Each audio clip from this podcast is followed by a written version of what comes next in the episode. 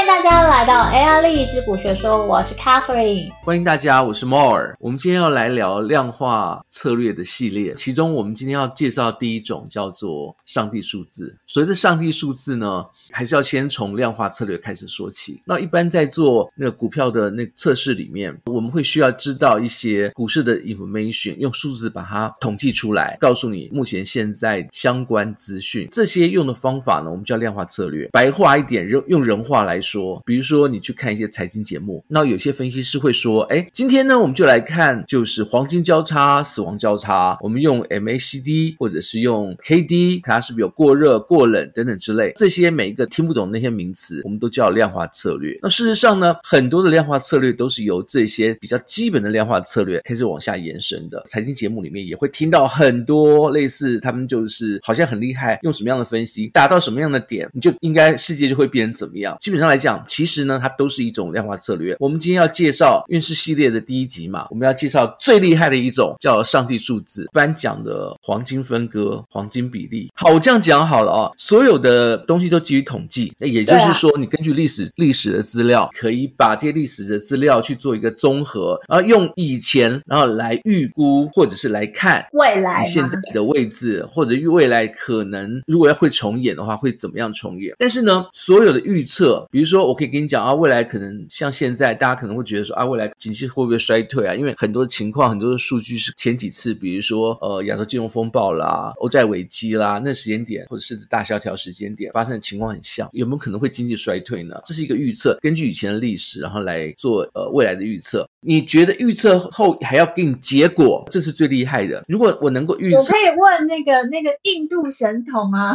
阿南德就算是这一种。阿南德，阿南德也只是预测而已。我的意思是说，有点不同哦。预测是告诉你一个方向，那阿南德不会告诉你说，经过一第一阶段疫情以后会死多少人，经济会衰退多少趴，这个数字是出不来的。哦、所以今天我们讲的纯粹把它当成秘密。我今天讲的是一种唯一的，在你什么都不知道的情况下，一种量化策略。它不仅可以告诉你未来，而且还可以告诉你数字。也就是说，今天我们的东西，这个方法由来已久。然后我也告诉大家怎么样，为什么它会有一个数字的产生，为什么它会会有它的准确度。然后呢，我们没有名牌，只是纯粹讲探讨这一量化策略的理论，探讨上帝的秘密。所以你的意思就是说，所以我们今天要讲的上帝的数字可以预测未来，然后呢，透过这个上帝的数字，还会有精准的数据，是这样？会有精准的数字出来。我们会介绍的量化策略哦，很有名的，我们都会介绍，从最基本的 RSV、KD 或者是 MACD 都会逐一的去做介绍。但是我要先这样讲，未来我们会做量量化策略的话，它会有三种方向。一般的量化策略，它可能会根据这三种不同的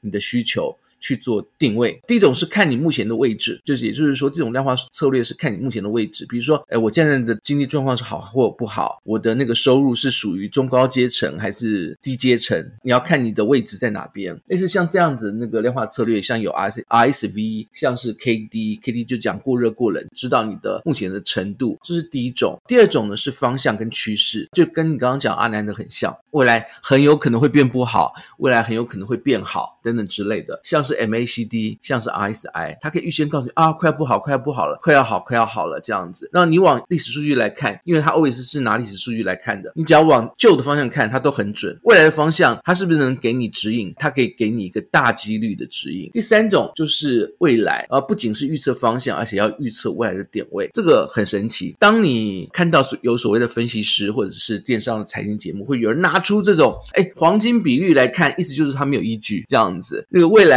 他为什么会到这里或到那里？他心中是没有底的，所以他会把它拿出来。这样，那我也会跟大家解释这些的量化出来的点位准确性是基于哪些原因，及深入的去了解这个量化策略。另外一个是亚当，亚当是根据既既有的资金去算出未来的资金，这样子，它可以说有预测方向，也有预测那数字。我们今天提最神秘的上帝。数字，它的简称是黄金比例、斐波拉契数列、斐波拉契函数。我们今天不要讲那么数据化的东西，我们可以从日常生活开始谈起。你的那个大纲里面啊，上帝的秘密、斐波拉契跟胸罩有什么关系啦？好，我们要从胸罩本身这个东西开始谈起。以前为了遮掩，在中国就有个东西叫肚兜，那为什么？没有人把胸罩叫做肚兜，而是由胸罩这个名词再往下延延伸。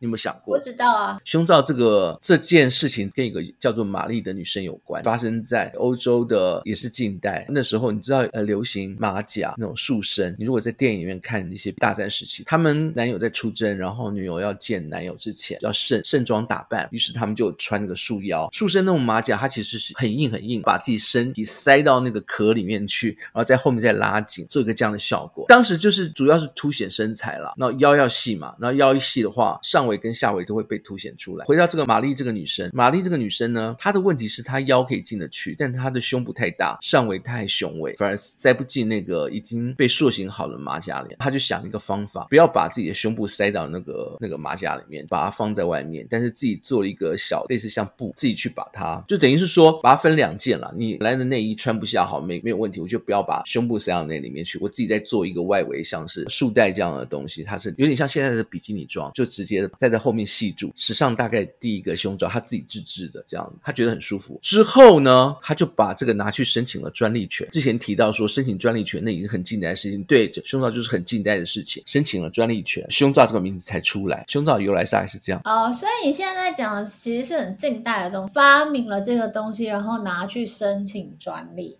然后他当初发明的原因，只是为了不要束腰这件事情。他没有办法束进去，这样他的胸部不太就是比较老大。胸罩这边他申请专利，专利的名称有个小故事，专利的名称叫 Kelsey Crosby，翻成中文就是前面的字是艾弗，然后后面 Crosby 是名人名，克罗斯比的艾弗，他的先生哦，他是情妇，呃，情夫。哦，他的 lover，呃，一直到后来，大家再问起来说为什么是 Crosby Crosby，然后哦，原来那是他的情夫，他把那个胸罩命名就是因为他是垫在胸胸部上面的嘛，所以就变成他情夫的艾弗，呃，只是有趣的简介而已。后来他的专利被买走了，被。被那个华纳公司买走，买走以后呢，他就把它量产化。手上第一批胸罩公司就是给他的权利费，大概一个月就好几好几万块钱美金，那就变成了他就是后半辈子全部都靠专利而活。对，然后就不愁生活这样子，胸罩是这样被推广。对呀、啊，你看就两块布，这边讨论到的重点是不是布而已？我们要讨论到。胸罩的秘密，这样，因为胸罩秘密其实事关上帝的秘密。我们聊了好久了的胸罩，好，那你要告诉我啊，胸罩跟斐波含 斐波拉契函数到底有什么关系？是要提到胸罩的功能，这样子，基本上来讲，到目前为止，人手一件，它其实还有一个更为广泛的目的，叫做修饰。哦，修饰身材，这样，修饰胸型。讲到形状，形状就跟欲念跟你的期望度会有关。我们举一个最最简单的例子，你手上。拿着一根吉拿棒，嗯，巧克力哦，你拿着吉拿棒，你会想要做什么动作？吃啊，你就想咬一口嘛，对不对？对啊，对啊。那为什么你看着它，你就想要咬它？如果你是第一次。拿着油条，拿着吉拿棒，你就会想要咬下去。你有没有想到原因是为什么？可能闻起来很香吧。好，假假设说是这类，但我要跟你讲，其实有个潜藏呃潜潜藏的意识，这样它的形状是长条形。喂，你拿着一个苹果，有的时候你会学觉得说，哇，那个那个我要怎么咬下去？它看起来是这么样的漂亮，这么样的美丽，这样子，我从哪个角度咬下去都不对。正好那个 Apple 的那个苹果是咬下去一口的苹果。你如果拿到一个那样的苹果在手上，第二口你要从哪边咬下去？你你会不知道啊？你知道我讲什么吗？就从第一口咬下去的地方再咬第二口啊！你就觉得不对啊，这样子，光那已经跟好不好吃、有没有香气是无关的了。基本上这个形状就不适合咬，就觉得好难咬哦！我第二口要怎么下手？那但是挤拿棒不一样啊，那你就直接啊咔就咬下去，咬下去还是长条状，再咬一口还是觉得不满意，再再咬一口。它其实基本上来跟它形状是有关的。通常来讲，需要你一直不断的、不断的、不断的去吃它的时候呢，它的那个形状就不能太漂亮，你就觉得要挖一口才符合预期，然后才是正常的该有的行为这样子。可是如果假设说它的那个形状是很漂亮的，漂亮到你觉得咬哪边都不对，这样你你没有吃过冰淇淋吗？冰淇淋的时候，有时候你舔一舔，舔一舔，哎，你下一口要咬哪边，你就会选一下啊。主要是你觉得你咬下去那一口，你你会选个位置再咬下去，对不对？你不可能就是看着它看着它，然后呢，呃，就觉得好顺眼这样子，所以把你咬咬成不顺眼。不是，你一定是看着它，哎，哪边觉得不太顺眼，就把它咬下去，或或者是把那口吃掉，一样的意思。我们要提的就是，人对每一个它的好不好看，咬下去以后，你心里面会觉得更舒坦一点，或者是。更好，都有一些期望值。对于这些期望值，基本上来讲，每个人设定都差不多。比如说，像是你觉得，哎，你觉得她很漂亮，随便讲讲，某个女性觉得好漂亮，或者某一个男性觉得她身高比例超棒，这样，那个六块肌就是美丽到不行。其实呢，每一个人看法也都差不多，就是百分之可能是六十几的人，大概跟你的看法都会相同。就是你觉得漂亮，你不觉得这超级巧合吗？为什么当你这样觉得的时候，别人会这样觉得？当你觉得这个形状是漂亮的时候，别别人会觉得漂亮，因为这是上帝函数。上帝在每一个人的因子里面都放了一固定的期望值，让这个。你的意思是说，自然界有一个所谓的神秘的数，在那样子的比例呈现下面，大部分人看到就会觉得这样子的比例是看起来舒服、看起来美丽，或是看起来吸引，或是应该的。现在的那个胸罩，它其实为了这样的目的，嗯、回到胸罩了啊、哦，它为了这样的目的，它会把它的形、外表的形就做成，当你穿上去以后，它就会有个固定的形状出来，感觉到哎，比如说它的弧度圆弧状，很像是我们 Apple 苹果的那个侧面，或者你从任何的角度看，它都有一个舒服的感觉。那当你穿上去了以后呢，它可以帮你修饰到一个舒服的美感。这个舒服的美感，形状不见得都要一个修饰状的。那这个曲线呢，让你觉得是不管它是要显现是青春的时代的胸型，或者是成熟妹的胸型，会有一固定的一个比例。如果你去看，其实大部分都符合是所谓的黄金比例，拖拉机函数的比例的对应。如果你去研究什么是黄金比例，就是我们今天要讲的上帝数字上，发现很多的名建筑物，不管时代怎么样去炎帝，或者是漂亮就是漂亮这样子，美丽就是美丽这样。古罗马或者古希腊，你看他们的雕像，它也许不是我们现在现代观崇尚的这一样子的，但是你看到那些雕像，他们呈现的。角度、样子、力道，它其实就是美的。所以我刚刚讲的说，这些美的只要是符合理论上，只要是符合上帝函数的这个比例，它就会造成一种不能够反驳的美感。你就会说，哎，我的期待就是在这边刚刚好烧到我的痒处，这样。好，我们聊了这么多内衣。那我们就来认真的聊聊所谓的上帝的数字黄金比例。等一下，我内内衣还没聊完呢。我们家附近有一家那个胸罩制作店，叫某阿姨这样子。我们不帮她做业配，某阿姨的胸罩。那我必须说，某阿姨的生意超级好。我曾经有认真帮她算过她的营业额，我自己偷偷算的啦。我估计她月营业额可能将近千万。某阿姨听到应该会不开心，她都有开发票，但是他都收现，所以他现金流一定非常好。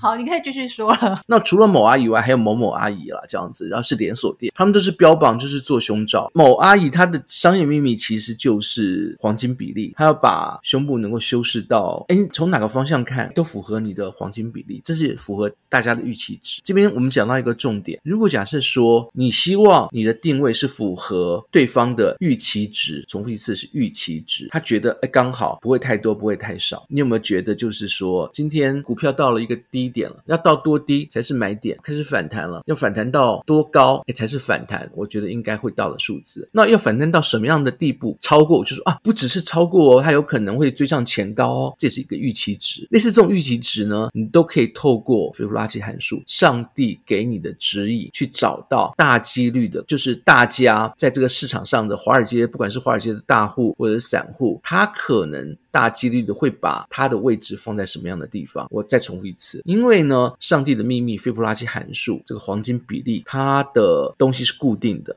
怎么样的比例是最好，是最美的？你可以把所有期望值，而且是量化的期望值哦，用名变成数学了嘛？然后量化的期望值呢，猜出来这样。而且当大家期望值，你会发现，哎，如果假设说我希望就是我觉得反弹到这个地方就应该是 OK 的，我的期望值就是回到我刚刚讲到的，大部分的人也都是这样期望在那个上。而且当它突破了以后，比如说有外力因素，比如说国安基金进场突破了，它会反弹，会往上了，到上面到什么什么地方这一波，那你也可以猜得出来。因为也是会落在黄金比例的点上位。所以梦，你的意思是说，假设譬如说我在股票的，比如比方说我对这只股票，我们讲 Apple 好了，我的期望值是，哎，它涨三 percent 我就想要卖，然后你的期望值可能是五 percent，然后全部的人加起来，它其实会落在一个大数据的一个统计下面，它会落在一个点位，这个点位其实可能就会是你刚刚讲的那个上帝的数字的那个点位嘛？你的意思是这样？不太一样，简单的。来说，我做个整理，跟刚刚的意思会稍有出入。我的投报率是五 percent，你投报率是三 percent，这是人为设定，这样就是我希望我能拿到这个值，这样它跟期望值是无关。所以期望值的意思是说，比如说股市一直涨，一直涨，一直涨，你会心里会想说，哎，我觉得越涨越害怕，越涨越害怕。我觉得涨到哪个点，它就一定不会再涨，这是期望值。你这样期望的时候，其他人大多数人其实也都是在那个点，同样的期望，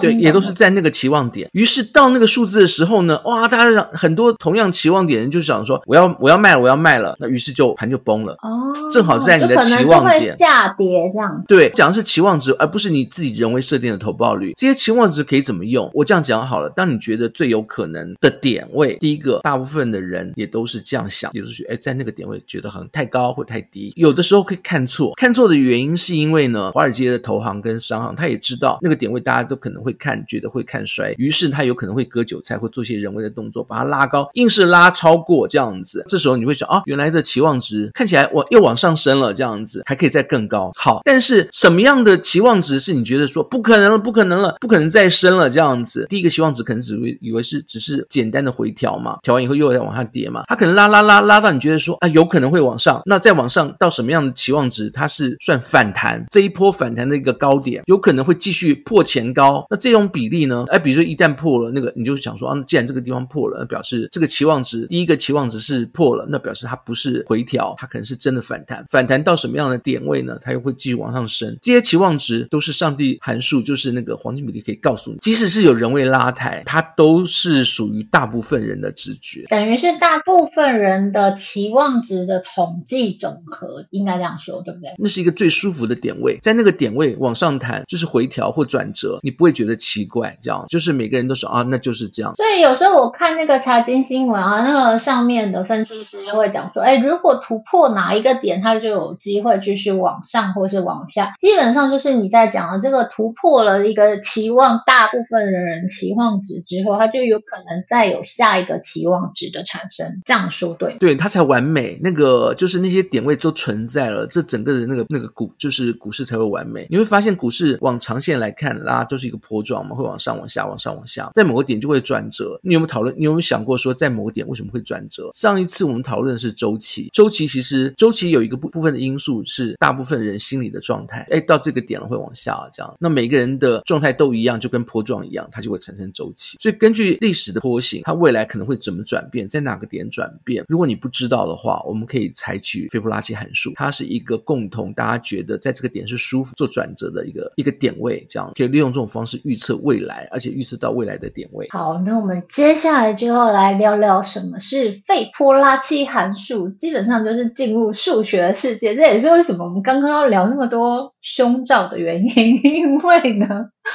进入数学，我想大家很多人都想睡觉吧，我就是好。那么你可以开始聊你的费波拉契函数了，上帝数字开始吧。费波拉契数列基本上来讲是一连串的数字，那它有一个很基本的数字排列的动作，这样根据比如一号，一号你过来过来站第一个，然后第二个一号再过那个跟一号一样大的再过来站第二个，那第三个呢要根据前两个。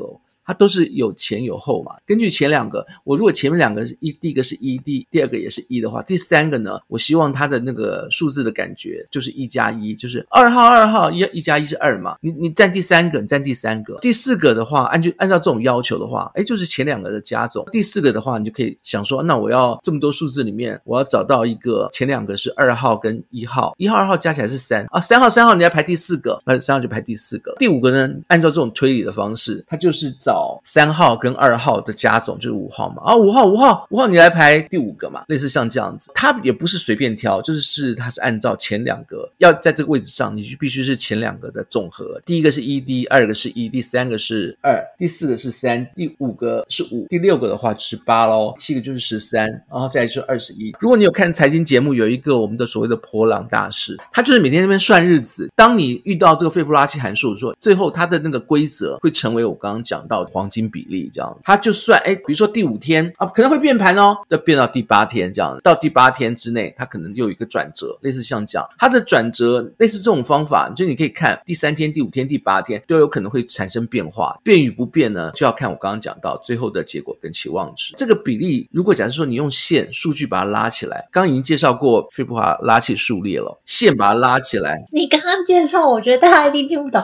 我简单讲一下斐波拉契数列哦，它基本上就是你只要会加法，你就一定写得出来斐波拉奇数列，所以大家也不用觉得太太困难，或是太不知道它是什么东西。基本上呢，你就是把这个数列，你怎么产生下一个数字，就是前两个数字相加，所以。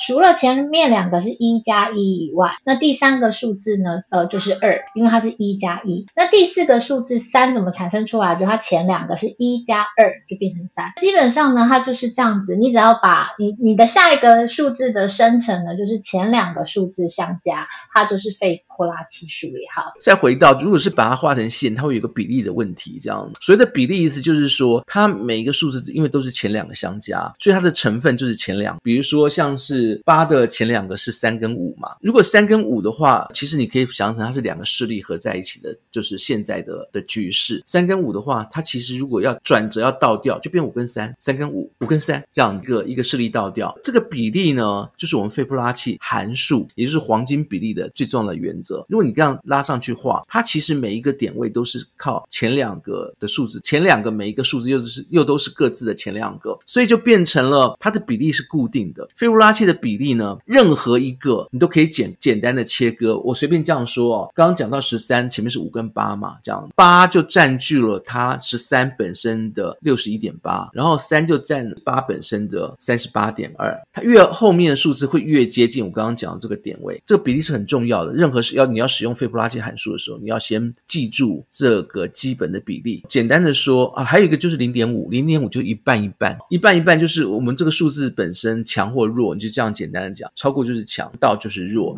但是基本上来讲，如果你要满足前两个某一个，比如说满足到，比如说八是三加五嘛，满足到三的话呢，你必须要满足三十八点二，百分之三十八点二的这样的比例。满足到五的话，要到六十一点八，类似像这样的比例。中间的话就是零点五，就是一半一半。十三，基本上来讲，所有的斐波拉契函数你要玩，都需要记得这三个点位。第一个是三十八点二，第二个是零点五，第三个是六十一点八。费波拉契函数呢，大家其实只要记得三个数字：零点三八二、零点五跟零点六一八。如果大家对于费波拉契函数有兴趣的话，其实可以上网 Google 一下，在生活上里面有很多的应用，其实都会用到这样子的数字，或是我们很常看到的很多东西呈现的方式，其实就是一个这样子的费波拉契函数的比例。举最有名的例子，大家一定都看过，就是 Apple 的 logo，据说就是用费波拉契函数的这个比例去产生出来这个完美的咬一口的 Apple。虽然这一集我们没有聊太多跟股票相关的东西哦，但是呢，希望大家听完这一集会记得斐波拉契函数，记得三个数字：零点三八二、零点五跟零点六一八。下一集呢，我们就会补上斐波拉契的函数应用。谢谢大家收听《菲亚丽致股学说》，下集见。